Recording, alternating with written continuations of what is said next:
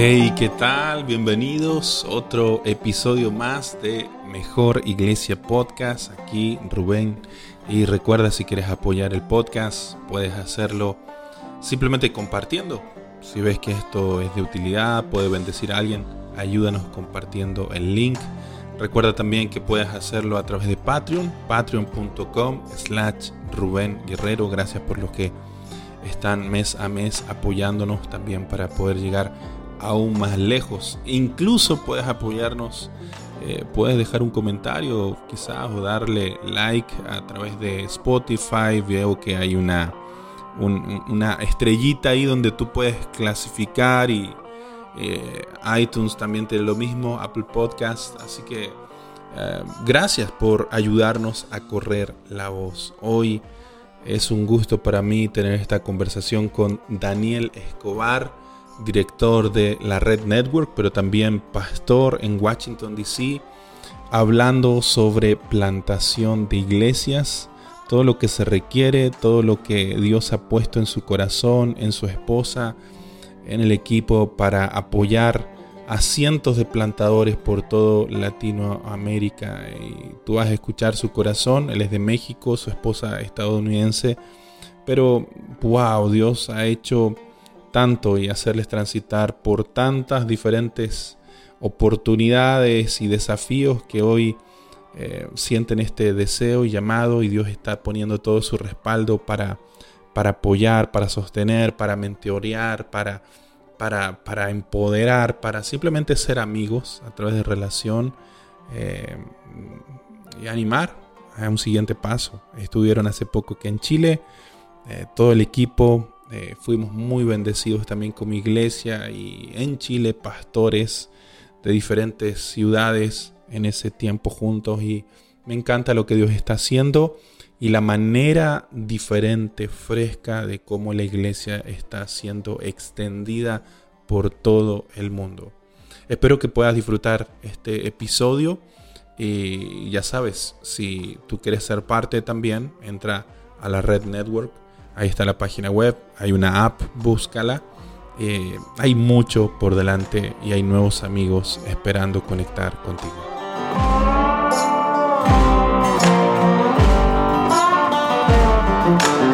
Sí, no, gracias, gracias Rubén por la invitación a Mejor Iglesia Podcast. Es un honor para mí estar aquí contigo por fin, poder compartiendo ah, anécdotas y crecer y aprender juntos, ¿no? Ah, bueno, sí, ah, para los que no me conocen, uh, yo ahorita estoy aquí viviendo en Estados Unidos, en Tennessee.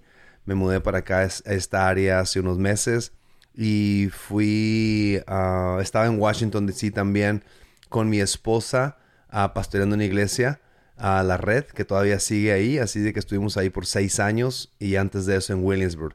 Voy a regresar. Mi esposa, 2002, nos fuimos a, nos, casa, nos casamos en el 2000, nos fuimos a, Estados Unidos en 2002 y después de unos años plantamos la primera iglesia en Williamsburg, Virginia. Y después de siete años pastoreando ahí, Dios puso nuestro corazón irnos a Washington, D.C. a poder, con este sueño de plantar una, otra iglesia, ¿no?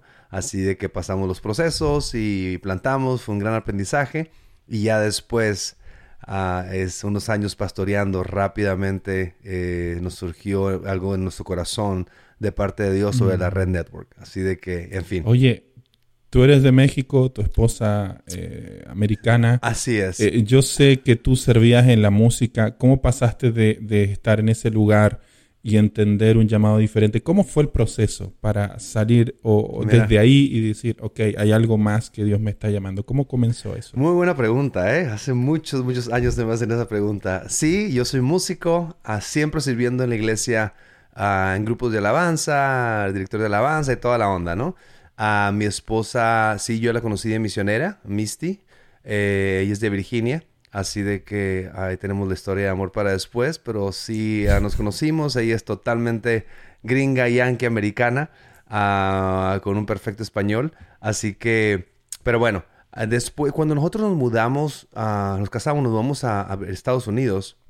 Después de unos meses, pues Ah, me quise conectar a la iglesia, ¿no? Ah, y uno, uno, mm. crece sirviendo. Así es lo que, es mm. lo que, y, empecé a servir en la, en, la, música y con la banda, una iglesia totalmente en inglés. Ah, así que ahí empecé a servir y ya después yo siempre creí de que, pues bueno, ese era mi llamado, ¿no? Ese era lo mío.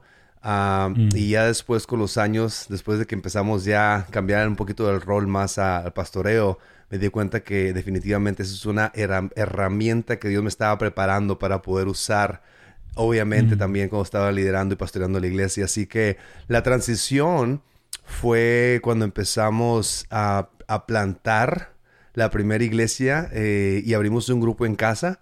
Y yo, obviamente, eh, dos que tres cancioncitas y ya después también ah, compartía en un grupo pequeño. Y así plantamos la primera iglesia, pero en esa transición fue eh, y duró no, no más de un mes para otro, fueron unos años en donde siempre tocaba, cuando se necesitaba la batería o la guitarra o el piano, lo que necesitaban ahí. Y poco a poquito pues empecé a ensamblar un grupo de alabanza y a la vez también me aventaba la prédica. La verdad que la primera iglesia fue todo sin planearlo, ¿eh? O sea, fue abrir nuestro corazón, alcanzar gente y empezaron a venir. y, y, pues yo básicamente ahí donde me, ayudó, mucho ser músico porque podía eh, dirigir alabanza y a la vez también predicar y otras personas predicar.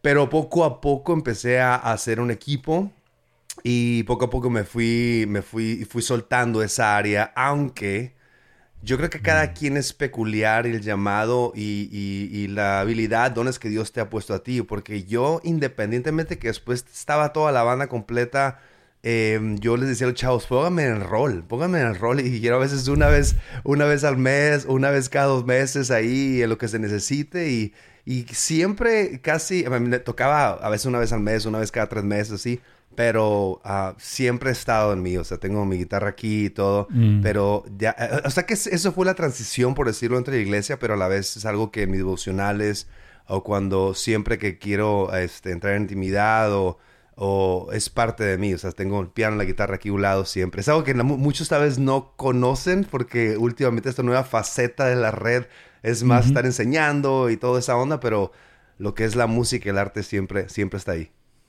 ¿Y cómo, cómo nace la Red Network? ¿Cómo, ¿Cómo llegaste a eso?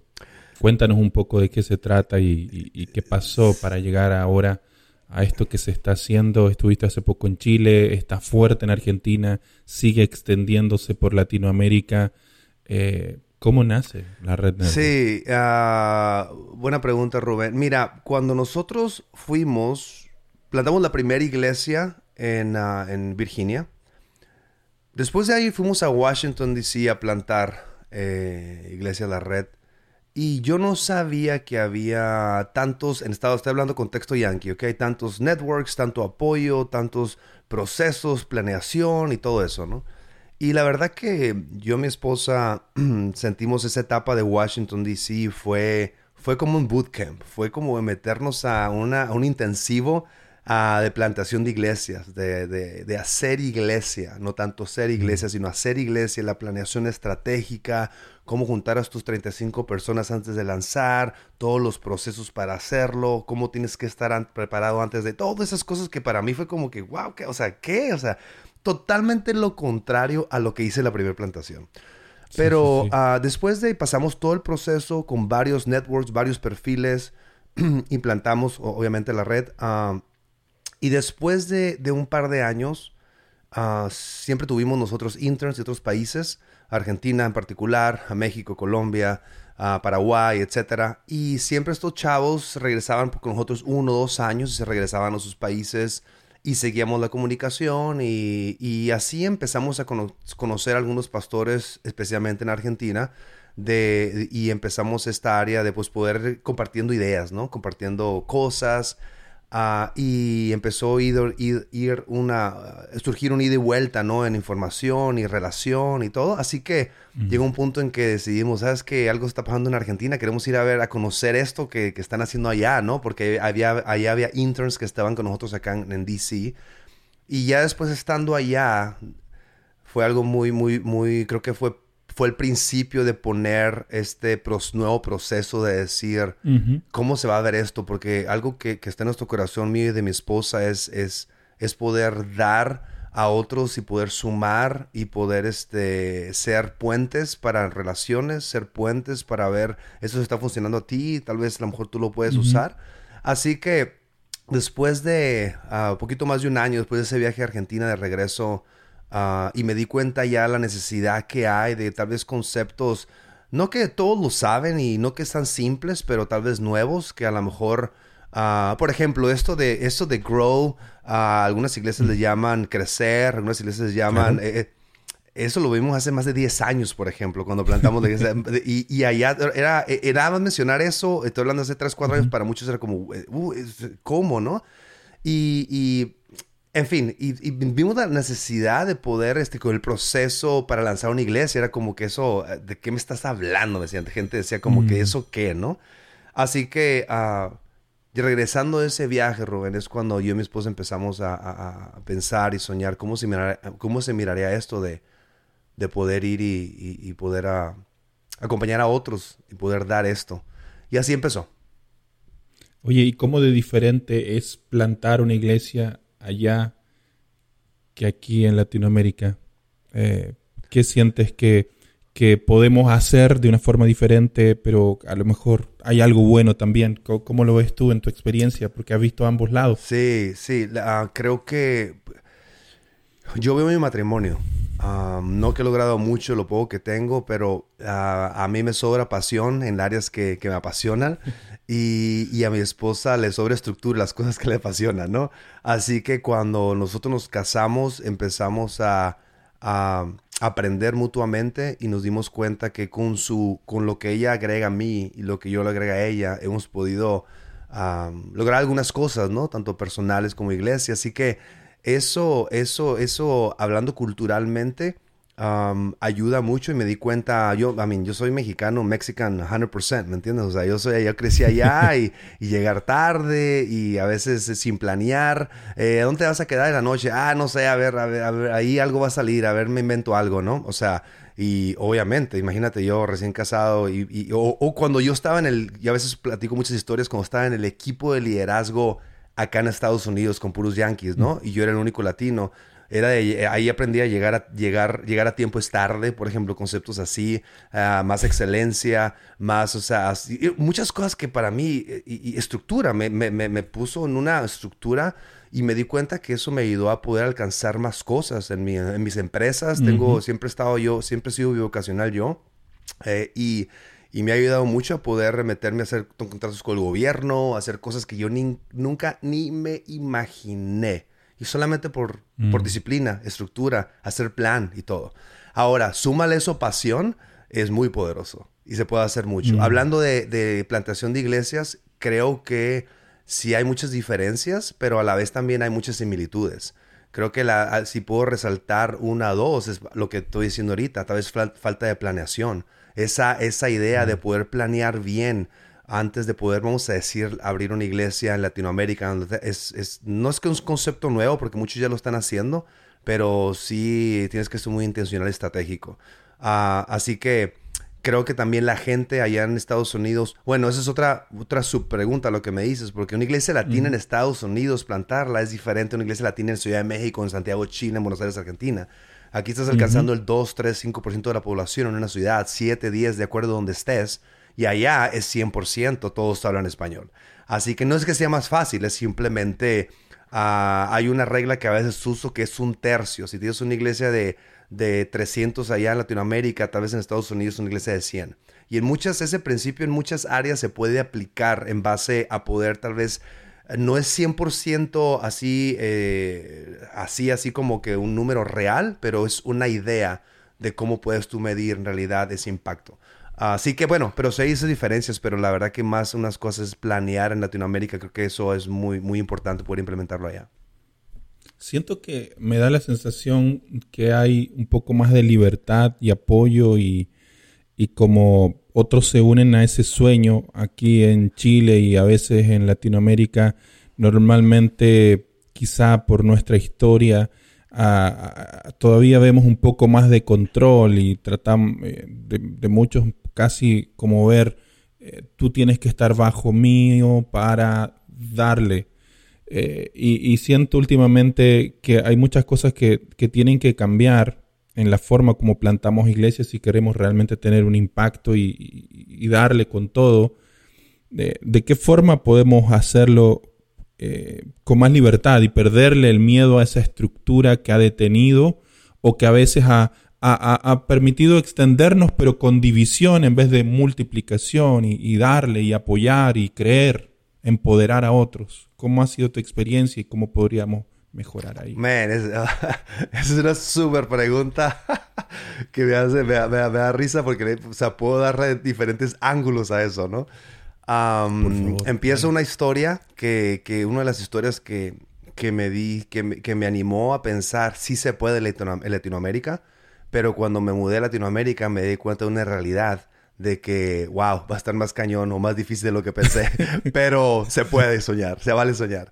Algo que, que en una, una, sesión, en uno de los networks que yo conecté acá, me acuerdo que un pastor de una iglesia muy grande ya en sur de Carolina habló y dio una historia de cómo él, uno de sus líderes principales de la iglesia, llegó con él y le dijo, ¿sabes qué? Está en mi corazón y a plantar una iglesia.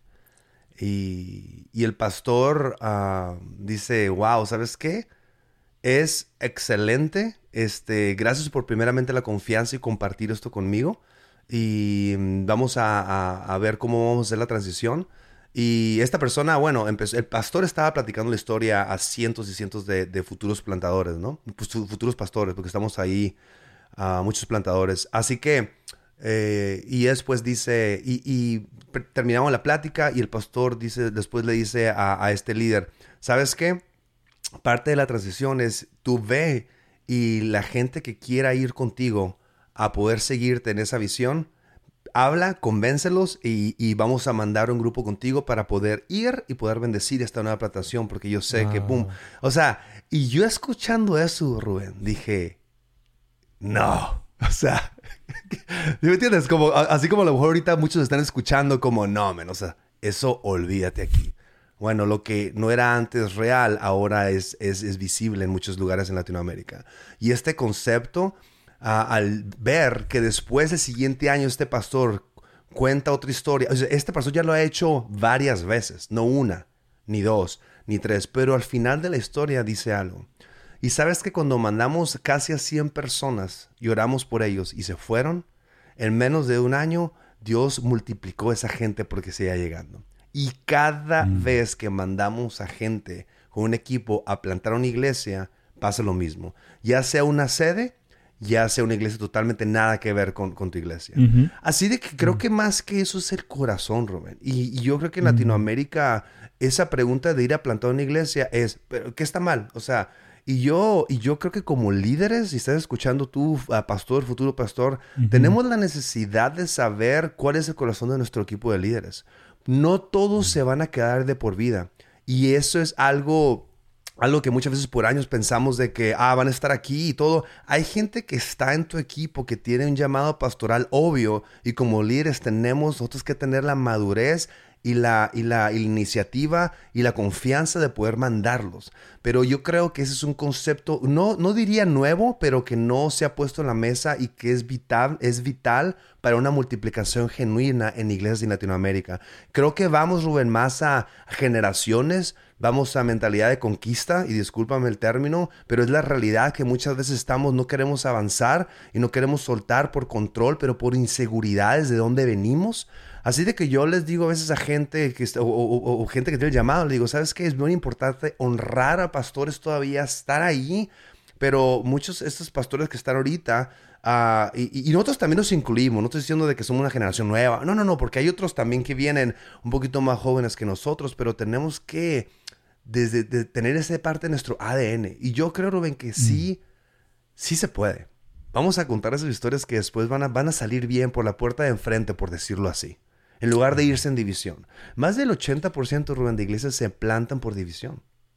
¿Qué mm. estamos haciendo mal? ¿Qué, por, por, qué? Dios, Dios quiere que avancemos su iglesia. Y nosotros todavía, ponte a pensar, no sé esta, esta estadística en Chile, Rubén, pero yo te diría, ¿cuántas las iglesias, junta todas las iglesias de Santiago, a qué porcentaje están alcanzando de toda la ciudad?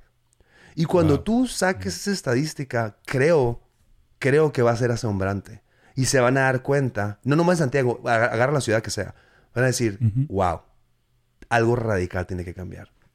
Tristemente, hay una realidad que está en nosotros decir, o soy parte de esto como líderes, o esta nueva generación va a romper paradigmas y va, va a traer una disrupción para poder empezar a hacer eso. Y sabes que yo he decidido, Rubén, ser parte de esto. Y es parte del comienzo de la red. Cuando tú plantaste tu primera iglesia, eh, tuviste el apoyo del que era tu pastor en ese tiempo, ¿no? Así es. Eh, no lo sé. Eh, ¿qué, ¿qué, tuviste de él? ¿Y qué te enseñó? ¿Y qué podríamos nosotros como pastores también proveer para ese que, que, viene y dice yo siento esto? ¿Cómo podemos hacerlo mejor para mentorear, y, apoyar? Creo que culturalmente el mi, mi pastor que estaba en aquel entonces era americano Así que nada más para, para, para poner en la mesa ahí. Él al principio, como sabía mi corazón y conocía mi corazón, eh, yo y Misty íbamos llegando. Teníamos como dos o tres años, no me acuerdo, dos o tres años en Estados Unidos. Y abrimos un grupo en casa, Rubén. Ese era un grupo. Y duré un año, años para abrirlo. Y, y, el pastor y Misty, ¿sabes qué? Llegaban dos que tres latinos aquí y abrimos un grupo. Y en, esto fue en agosto, en noviembre ya teníamos más de 50 personas. No teníamos uh. estrategia, nada, cero. Para Thanksgiving, creo que eran eh, un poquito más de 100 personas. Y, yo, y ahí me preguntaron, oye, ¿cómo le vamos a hacer con los diezmos? ¿Quién va a ser el pastor? Y yo fui con mi pastor. Pastor, ¿qué, hacemos aquí? Están pidiendo un pastor, ¿no? Era obvio en mí, pero yo no quería. Yo soy músico, mándame la guitarra a mí y yo ahí le doy. Y yo nunca había predicado tanto, Rubén. O sea, ¿me entiendes? Yo no vengo acá, nunca deseé, nunca el deseo de pastor y plataforma. No, nunca, nunca, nunca, nunca. Y, pero mi pastor siempre estuvo ahí. Y creo que, y creo que el, la luz verde que me daba y me daba consejo, espérate aquí tantito, espérate acá, eso fue buenísimo porque yo siempre rendí cuentas a él y a su esposa y a mi equipo, yo y Misty. Y eso es vital porque, porque ellos como líder tienen que conocer tu corazón bien. Creo que vale la pena mencionar mi segunda transición. Mi segunda transición no fue tan fácil, pero fui paciente. Con mi mismo pastor. Porque después eh, duró un año la transición. Cuando venimos nosotros a poner, ¿sabes qué? Yo y mi esposa estamos sintiendo esto. Seis años pastoreando ahí con él, ¿ok? Estamos sintiendo esto. Le hice un plan de salida, bla, bla, bla. Y me hizo, vamos a... Ya cuando te dicen vamos a orar, es que no saben cómo, cómo qué hacer, ¿no? Y está bien, está bien. Como que le digo, pastor, está, bien, pastor. O sea, eh, está bien, nada más que de una vez empezar la conversación, porque yo sé que va a ser una transición lenta. Y está bien. Y creo que después con los, las personas del equipo de liderazgo en aquel entonces son mis amigos todavía en la actualidad. Es más, el domingo voy a estar en la iglesia de, una, de un amigo mío que estaba ahí. O sea, ahí voy a estar el domingo. Son amigos, éramos compas, éramos, éramos cuates, ¿no? Como dicen en México. Y salíamos de la, de, la, del equipo de líderes y nos íbamos a comer. Y, o sea, las esposas. Tenemos una... Después es otra historia para un, un, lugar sano como líderes. Es algo muy que aprendí mucho en esa etapa en mi vida. Pero bueno, y después eh, me di cuenta que el pastor como que no que no quería, pero como que, wow el ministerio, este, esta iglesia latina aquí, o sea, eh, eh, o sea, se va a dar y ¿qué va a pasar, no? Así de que ahí aprendimos a ser pacientes y comunicar y el pastor sabía, su, sabía, sabía mi corazón y el de Misty, pero fue un tiempo que nosotros también esperamos. Dios, tú vas a hablar. Un año después, y nosotros estábamos ahí, y el pastor nos habla. Y nos dice, ¿sabes qué? Gracias por ser pacientes, gracias por esperar, gracias por mantener este proceso, y nos pidió perdón porque él mismo como pastor se dio cuenta de que estaba deteniéndonos para poder ir. Y me dice, ustedes van a ser más que, que, que yo. Yo voy a, van a ser, y yo sé eso, y Dios habló a mí, y tengo que soltarlos para irse a esta ciudad. Esta ciudad les queda chica. O sea, yo no dije nada, yo no dije, y Dios, ¿me entiendes? En el o sea que tienes que estar sincronizado, sintonizado, perdón, con, con, la voz de Dios, con lo que está pasando, con tu esposa, con tus líderes, ser paciente. Hay muchos factores que creo que es bueno tener gente a tu alrededor que te ayuden en transiciones. Así que eso fue un poquito brevemente mi historia, mis dos transiciones. Oye, ¿y qué de diferente fue el comenzar la primera vez que la segunda vez? ¿Cómo fue de diferente en la segunda? La primera vez no planeamos. La segunda vez planeamos. Gran, gran, gran ah, diferencia. Eh, en Washington fue, fue más difícil, por decirlo así, porque es, una ciudad muy, muy grande. Yo no había vivido en una ciudad tan grande. Ah, y así que nuestra estrategia iba cambiando, cambiando un poco en base a la necesidad de poder este, alcanzar personas, ¿no? Ah, no conocíamos a nadie allá.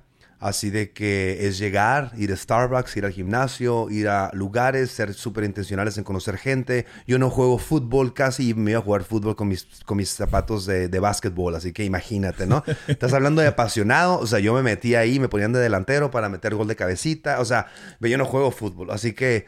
ah, cosas así, pero fue, fueron muchas cosas ah, diferentes y en, en Washington fue más desafiante pero a la vez también fue una super experiencia en planeación, porque ahí es donde aprendimos mucho eso, ¿no? Ah, 18 meses de planeación para poder ver un resultado ah, ahí en el lanzamiento. Así que, pero son dos ciudades diferentes y tienes que contextualizar todo en base a dónde estás. Totalmente. Oye, un poco más en lo personal, ¿en qué te ha tocado crecer personalmente en tu corazón, eh, en tu forma de verte y de ver a los demás y extenderte para estar donde hoy día estás? Creo que... Creo que la intencionalidad es una palabra que llevo en mi ADN, Rubén. Y he aprendido. Porque muchas cosas no van a pasar por sí solas. Tenemos que ir a alcanzarlas y tenemos que luchar por ellas. Y me refiero a luchar, no nada más es ir y ser y, y- ser agresivo en eso, sí en algunas cosas, pero hablando de crecimiento como líderes, tiene que ser intencional en ti día con día. Y a, veces ah, hablo con líderes y muchas veces me dicen, ¿sabes qué? No, pues, ¿qué estás leyendo? ¿Qué estás haciendo? No, a mí no me gusta leer. Híjole, por un, por un ejemplo, ¿no? O sea, no es que tienes que leer, ya hay audiobooks y toda la onda, pero creo que, creo que es muy importante, muy importante eso. Y yo en lo personal he aprendido hablando de estructura porque a mí no me gustaba leer. O sea, yo me, yo me, Rubén, yo cuando venía a ver a Misty acá a Estados Unidos, antes de casarnos, era el único ignorante que estaba esperando el avión y cazando moscas, ¿ok? Todos con una revista leyendo y yo, ¿y estos qué?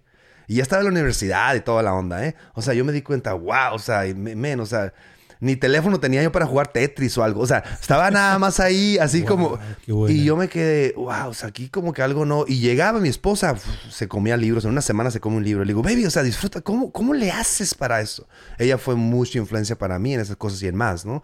Así que yo me di cuenta que, wow, o sea, si quiero yo seguir creciendo y avanzando como líder, tengo que, tengo que se- seguir creciendo. Y eso es algo que tiene que ser parte de nuestro ADN para poder seguir creciendo. Ahí va ligado con lo que me dijiste hace rato, de poder transicionar, de poder, como líderes, cuando tenemos confi- no confianza, ten- sabemos quiénes somos en Cristo y sabemos nuestra identidad y todo, todo lo vamos a encontrar aún esté creciendo. Cuando nos, acuérdate que educación es el antídoto de la ignorancia. Y muchas veces por la ignorancia nos va a detener para poder nosotros multiplicar y dar. Y al crecer, al ser intencionales en crecer, vamos a ser antídoto, vamos a poder nosotros identificar esas cosas que nos están atando a poder ver una, algo exponencial en nuestras iglesias como líderes. Así que intencionalidad, por decirlo, puedo decir muchas más, pero eso es algo muy, muy importante que me ha servido. Y sigo, sigo, sigo a veces morir, mor- morir a mis deseos para poder hacer lo correcto, ¿no? Así que Buenísima. Oye, volviendo a plantación, ¿qué se necesita para plantar una iglesia? llamado, ah, buena motivación. ¿Cuál es la motivación? Una de las clases que damos es cuál es la motivación y por qué quieres plantar.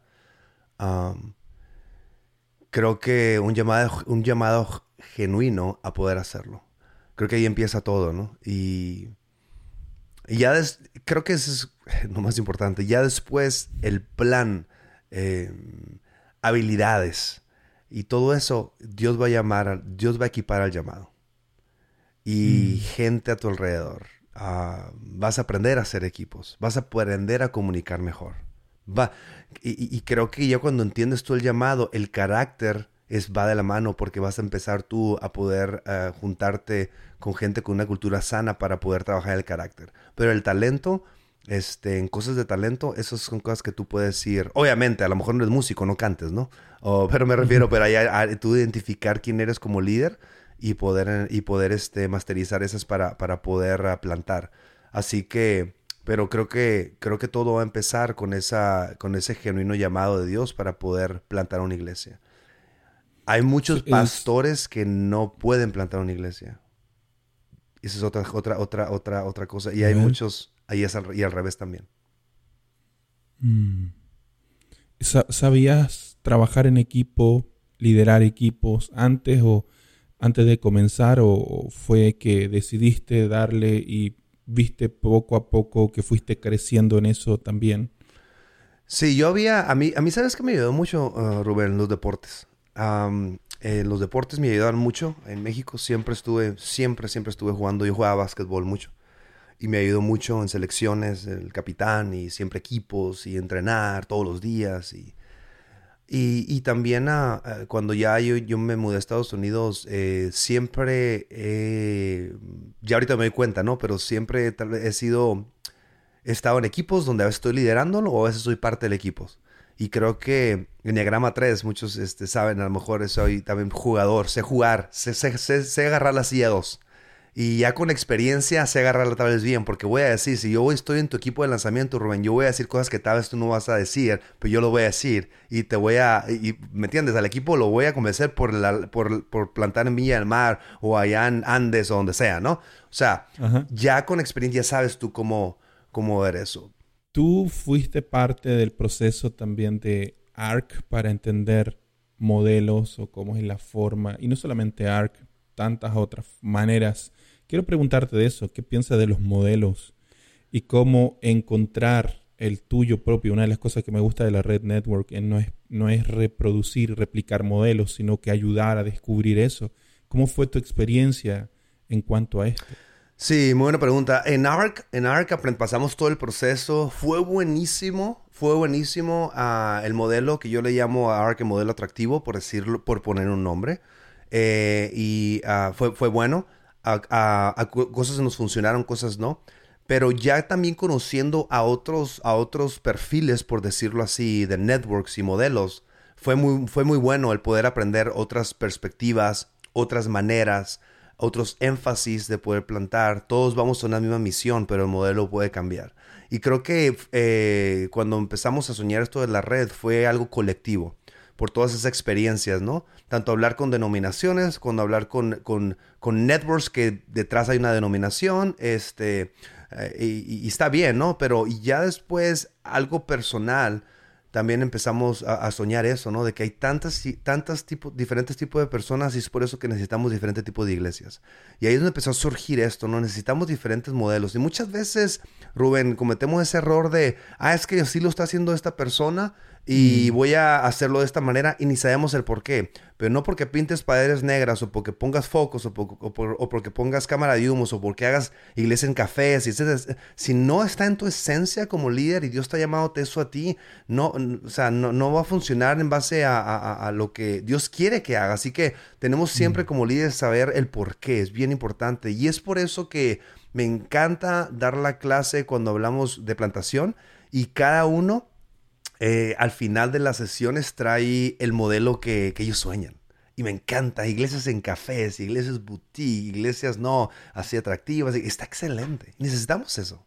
Así que creo que, creo que es muy bueno el hecho, si estás escuchando y, y, estás ahorita tú navegando el cómo hacer iglesia, qué modelo vas a hacer y demás. O sea, yo, yo te, te animo a que escudriñes tu corazón y digas, ¿cuál es la iglesia que sueño? Que es una clase también. ¿Cómo se ve esa iglesia? Recuerda, y lo, lo repito, todos tenemos la misma misión. Queremos alcanzar gente para que conozcan a nuestro Dios, que tenga esa relación, todos, pero diferentes, diferentes ocupamos diferentes fragancias, diferentes maneras mm. para que gente venga. Y es por eso que, y es por eso nada más que lo implementamos en la red, porque abrazamos la diversidad. Y se vale ser diferente. ¿Qué, lo, qué, qué te ha llamado la atención? Eh, has visto una iglesia y dices, wow, esto es como muy diferente. ¿Puedes contarnos algo de, todo lo que has visto? ¿Qué te ha llamado la atención que en el último tiempo de pronto está rompiendo paradigmas de la forma como entendemos que es iglesia? Por ejemplo, hay una iglesia en Houston eh, que hace unos años fui con un amigo y me dijo, lo iba a visitar, íbamos a tomarnos un café y me dice, te veo en mi iglesia. Él no es el pastor, él, este, él, él atiende esa iglesia. Y yo, oh, claro, es músico él. Oh, claro que sí, ahí te veo en downtown y fuimos. y de repente entré al café a, la iglesia, es, una, es un almacén de iglesia, en, de un galerón, un, eh, si me explico, un almacén, un, ¿cómo se llama? Un, ok, ¿Galpón? un galpón, un galpón. Y ya entré y de repente un café a un lado con vagabundos ahí, gente en la calle. Y me quedé, ok, alright, está bien.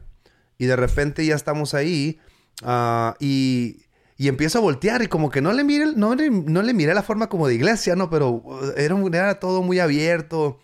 Y de repente empecé a caminar por los pasillos. Era, era, es un cuadro, pero en medio estaba el, auditorio y alrededor era un, era un pasillo y, y, con muchos cuadros, este, cuartos, ¿no?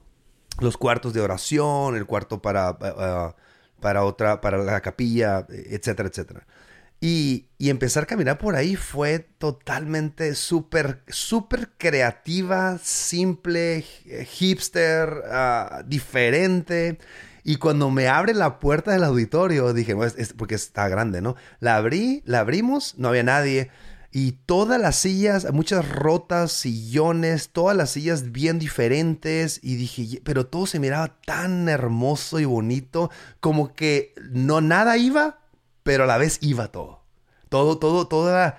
Y yo me quedé, ¿y esto qué onda? O sea, y, y, era, y él es músico, o sea, a, esa iglesia jala muchos artistas y músicos, pero no miraban tanta luz, nada, nada, nada, nada de eso.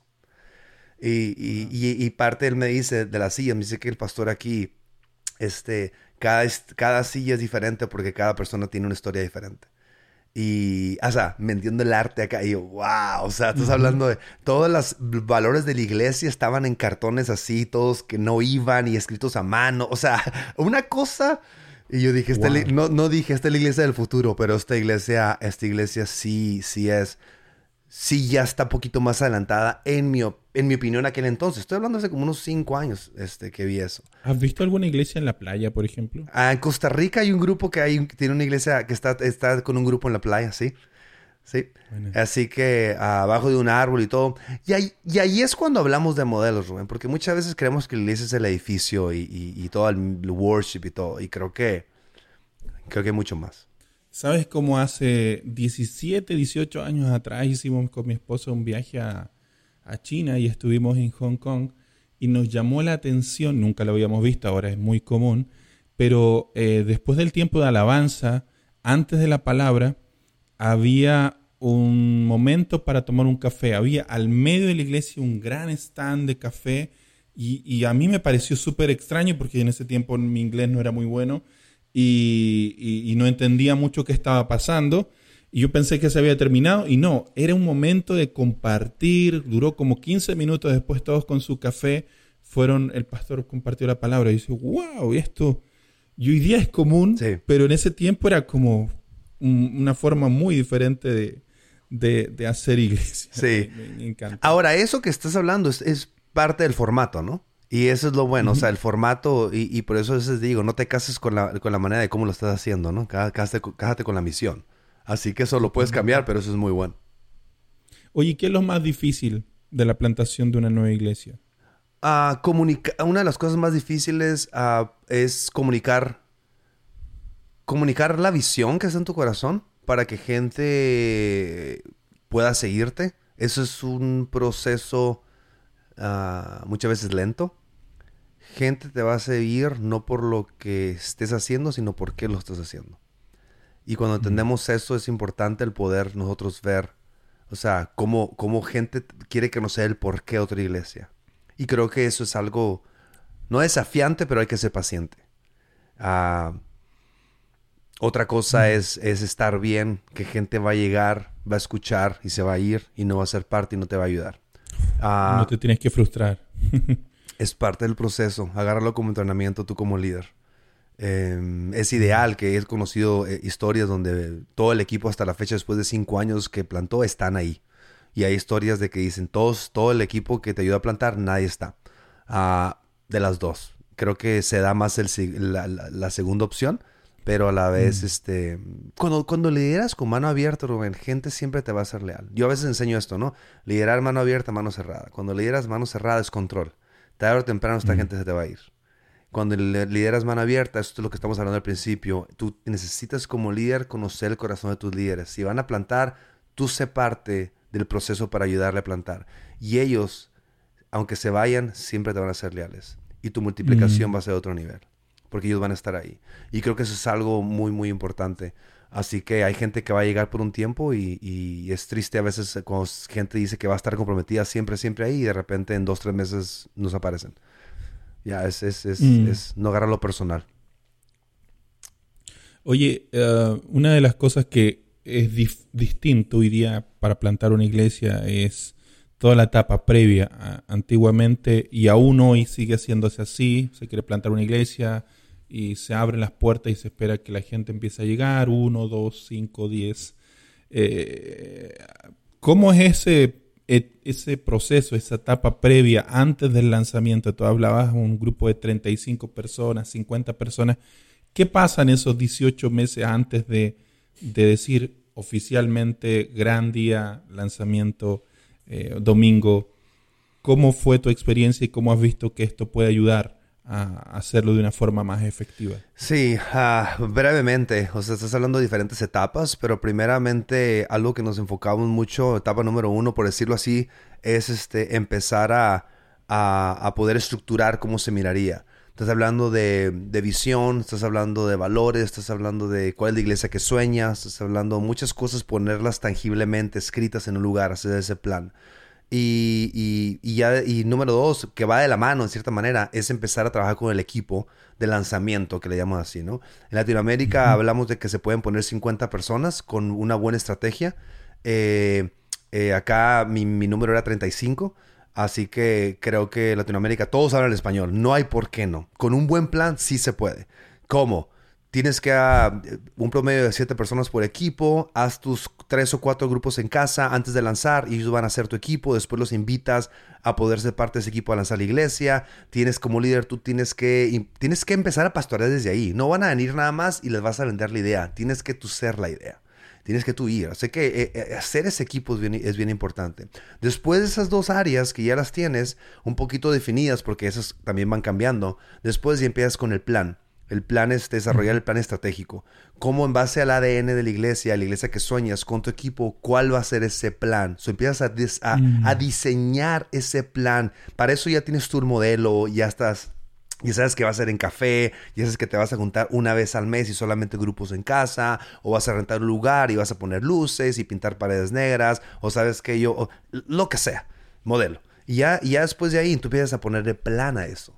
Y creo que ese plan, ya a lo mejor ya estás hablando de tres, cuatro meses. Y ese plan, ok, ¿qué va a hacer? ¿Cómo voy a hacer impacto a la comunidad? ¿Dónde vamos a estar? Y en base a eso, seguir creciendo, seguir caminando con tus equipos, con tu equipo de lanzamiento, con tus grupos, pero estar en realidad desarrollando ese plan de cómo sería. Y después ya la implementación, donde ya estás hablando de reuniones de interés. Siempre este, es bueno hacer alcances. De, eso es algo muy bueno porque estás tú impactando la comunidad donde vas a estar. Y viene todo de que creo que no sé si lo dije en un intensis o algo, pero una vez me hicieron esta pregunta. Si tú cierras tu iglesia ahorita, tu comunidad se va a dar cuenta. Yo me quedé, Rubén, como diciendo, me, me llegó, me llegó, me quedé, wow. Eh, no, porque venían muchos de fuera. ¿Qué estoy haciendo para en realidad marcar y estar ahí y poder eh, ser influencia donde Dios me llamó. Está mi iglesia, ¿no?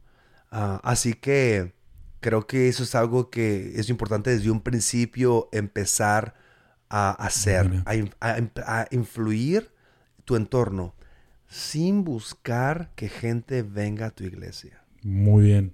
Porque muchos vamos a evangelizar con ve, pero ven. No quiero ir y dar y sumar. Y Dios va, a añadir a las personas que tienen que ser añadidas.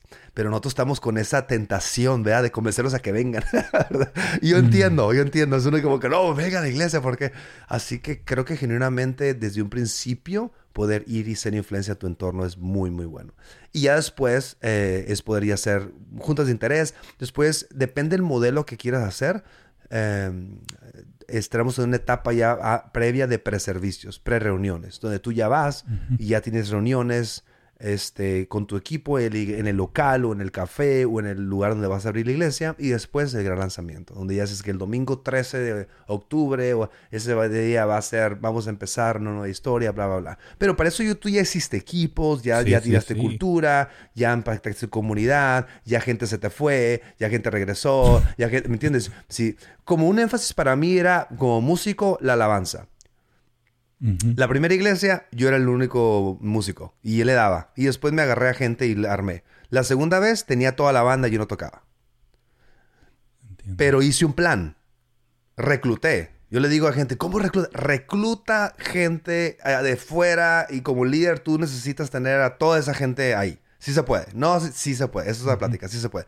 Tenía toda la banda. Todo lo que necesitaba, la música, mus, bocina, de todo lo que... Ahí estaba. Pero después me di cuenta que era una prioridad para mí como líder. Y está bien.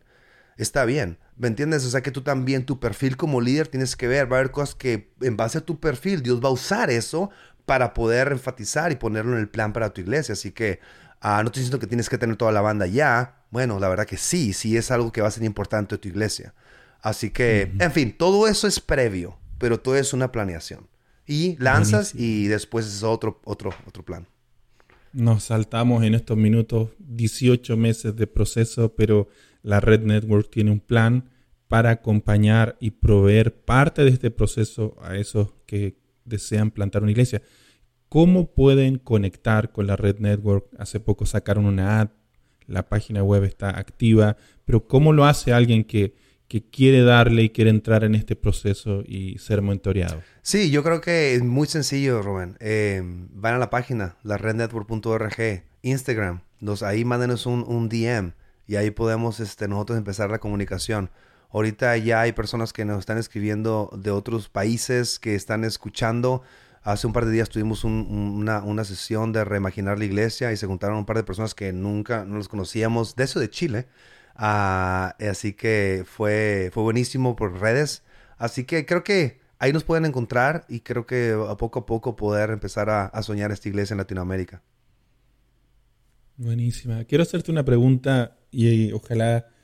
Eh, a ver, no quiero ponerme el parche ante la herida. Tú conoces un poco mi, corazón ahí, pero quiero preguntarte honestamente y abiertamente, dale con confianza. ¿Qué crees que es mejor? ¿Plantar 10 iglesias con una visión y cultura diferentes? ¿O una iglesia en 10 locaciones con la misma visión y cultura? Yo creo que las dos. Todo va a depender del líder. Ah, wow. Yo creo que creo que las dos se valen. yo le preguntaré al líder qué está en tu corazón. Ah, si me preguntas a mí, Dani Escobar, Dani Escobar, ¿qué? En Latinoamérica, ahorita, 2022, ahorita, haría sedes, porque es un concepto nuevo y puede empujar algo más fuerte.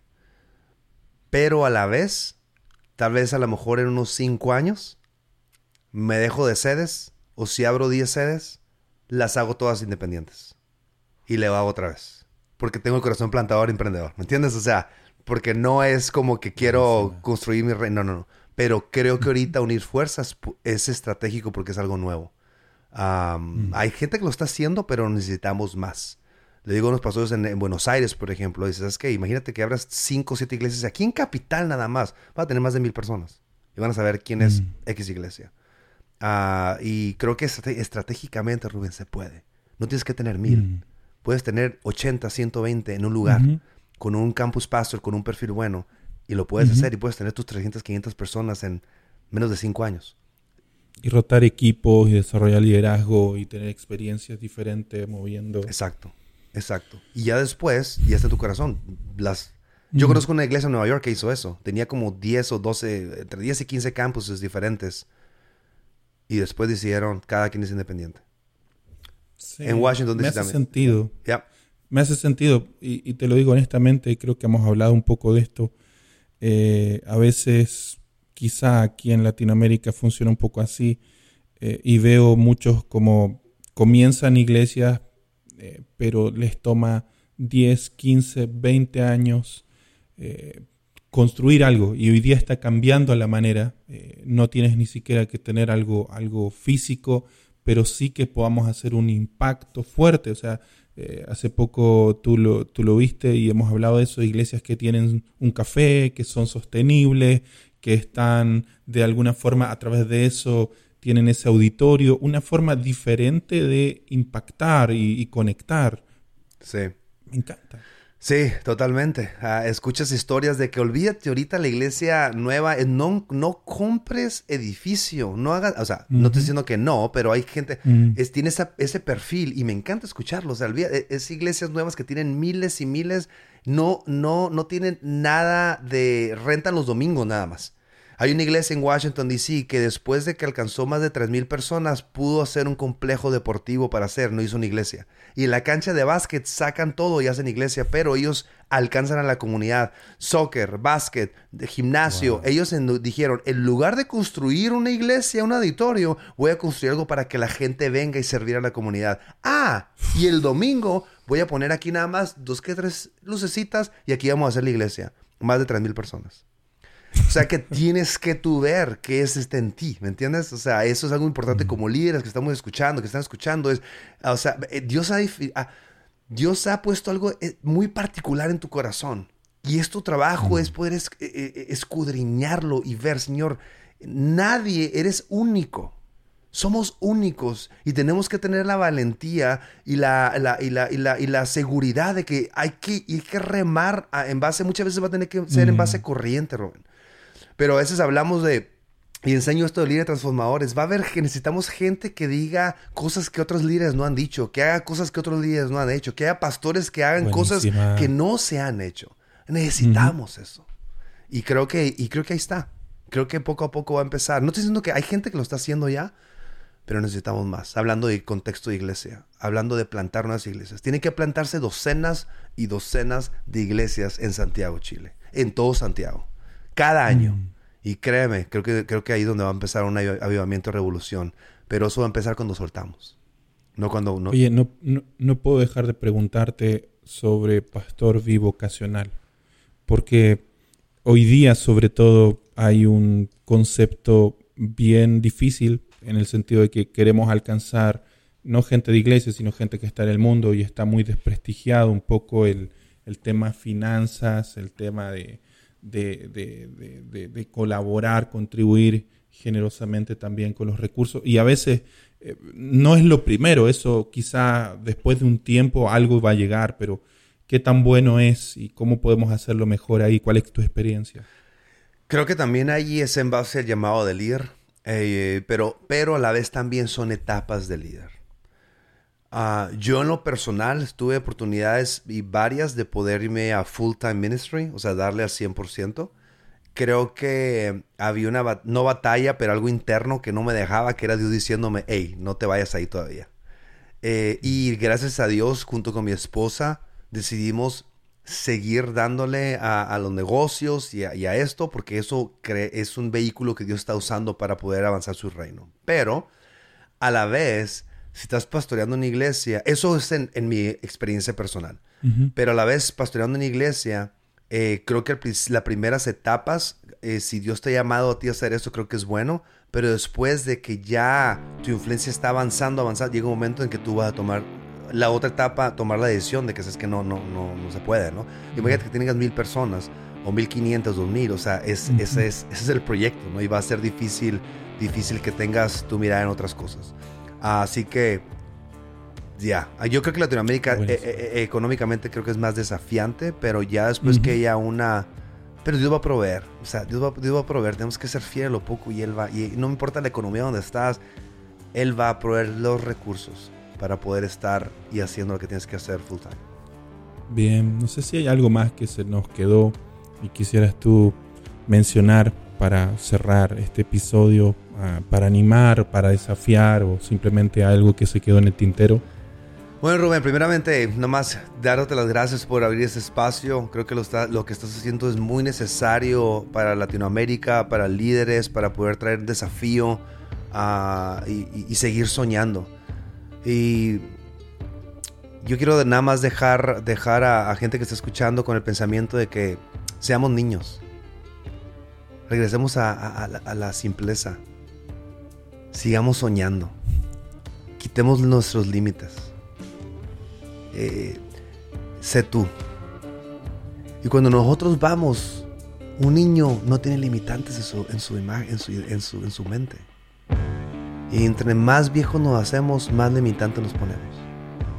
Hablando de iglesia, imagínate, Rubén, que podamos soñar la iglesia de Cristo de una manera que no la hemos experimentado todavía. Y yo te quiero dejar con ese pensamiento. Hay mucho más que no ha sido palpable todavía, que no podemos ver, que no nos podemos imaginar. Y la única manera que podemos hacerlo y, poder encontrar esos, esos, esas expresiones es soñando.